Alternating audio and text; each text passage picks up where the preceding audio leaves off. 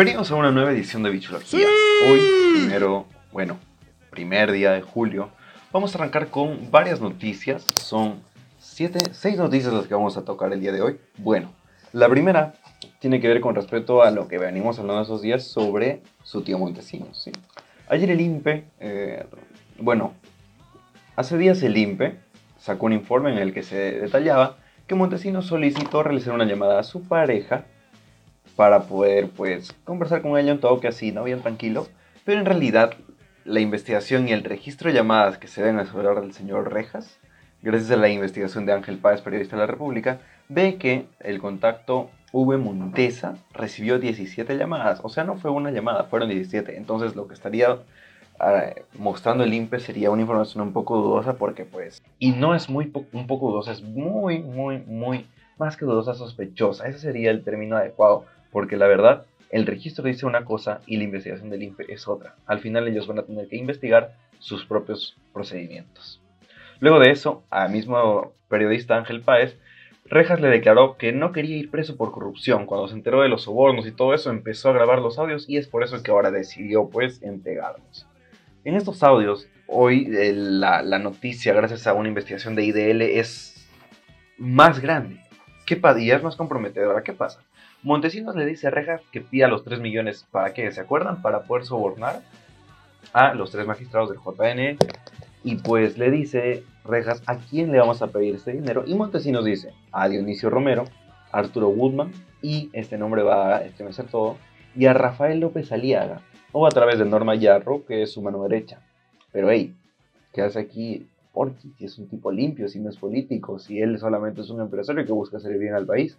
¿Por qué tendrían que pedirle un millón a él? Saquen sus conclusiones, amigos. Luego de eso, en el tema relacionado a lo que es todavía la contienda por ver quién será, según ellos, nuestro futuro presidente cuando ya en realidad fue electo, Keiko se envalentonó y pues ayer en sus cuentas de Twitter lamentó y denunció, lo cual bueno, es parte de algo correcto, denunció las acusaciones irresponsables de la muerte de Zacarías Meneses atribuidas a Fuerza Popular a través de la resistencia, ¿no? El mismo Pedro Castillo y la gente de Perú Libre denunciaron, y muchas personas denunciaron su indignación, como ayer les contaba en el podcast, en el programa, cómo es que pues decía, no, no puede ser posible que la resistencia mataba a nuestro hermano, que esto no va a quedar impune, que tiene que haber justicia. ¿Qué pasó? Nos equivocamos y caímos en una noticia falsa que no estaba comprobada. Y pues es triste, ¿no? Porque la misma hija del fallecido salió a declarar y pues se informaron, el mismo oficial del PNP dijo que pues este señor había ingresado a cuidados el 22 de junio, dos días antes del enfrentamiento. Entonces amigos, corroborar para poder indignarse. Pero luego de todo esto, de las investigaciones y la contienda, la fiscalía citó para el día 7 a, a Rejas y para el día 16 de este mes a Montesinos para empezar a preguntar y hacer, y hacer interrogatorios sobre el tema de los Vladiaudios, que son los nuevos. Es la versión actualizada de Vladimir Montesinos. Otra noticia es que el Pleno del Congreso rechazó ayer la moción de censura a la mesa directiva de Mirta Vázquez, no a ella, sino a toda su mesa directiva, a toda esa comitiva, ¿sí? Con 20 votos a favor nada más, 85 en contra y 7 abstenciones, el Congreso rechazó de una manera tajante esta moción de censura. Dentro de estos 20 votos a favor se encontraban nuestro querido Manuel Merino, Cheave y como siempre Marta Chávez buscando la polémica. ¿no?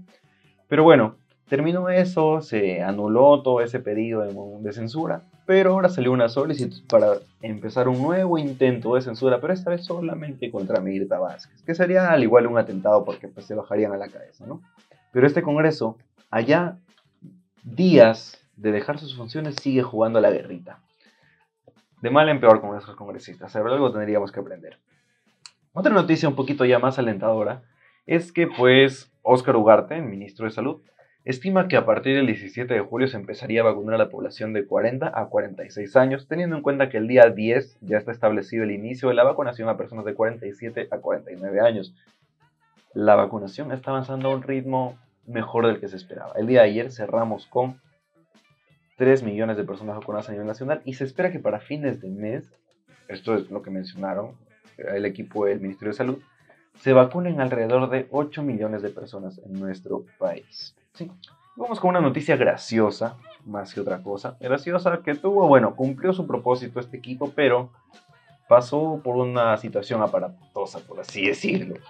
El martes 29, una comitiva de Fuerza Popular viajó a Estados Unidos hasta la sede de la OEA para poder presentar una solicitud de la auditoría sobre la segunda vuelta de las elecciones aquí en el Perú. ¿Quiénes fueron? Nano Guerra, Jorge Montoya, Nida Vilches y Daniel Córdoba. Cuatro personajes que están sonando mucho en estos días por defender lo que nosotros ya todos estamos conociendo como el golpe. ¿Sí? Cuatro personajes que lo único que están haciendo es mostrar su lado oscuro por completo y pues su apoyo total a la corrupción, su apoyo total al aplastar lo que, bueno, ellos mismos defendían, que era la democracia. El, pueblo, el Perú eligió y tienen que respetarlo. Solamente están haciendo el papel de payasos a la perfección. Quisieron ir a dónde? Em, no quisieron ir directamente a la oficina de documentos, de, oficios, sino quisieron ir directamente con Luis Almagro, secretario general de la OEA. Pero cuando ellos llegaron hasta las instalaciones de la OEA, había incluso un equipo de camarógrafos grabando. No los atendieron, fue ridículo, fue triste porque ellos llegan a la puerta y nadie les abre ya. Y pues se quedan ahí parados como que palteados porque pues nadie les abría. Ellos esperaban ser recibidos con respeto, como, como debería ser pues entre entre temas así de esta índole, pero, pero no fue así. Ellos fueron choteados, con el término adecuado, choteados, y pues tuvieron que entrar por la puerta de atrás a lograr ahí sí ya dejar sus documentos.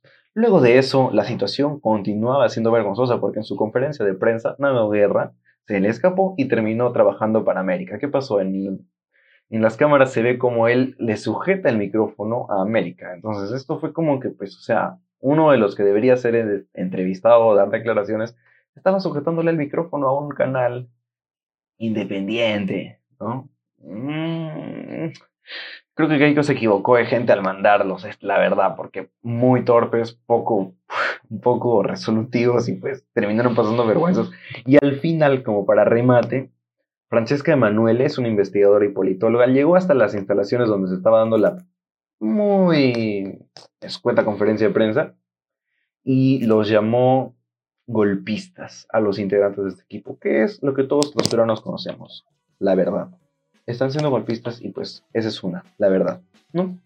Y ya para terminar, una noticia algo interesante, diferente.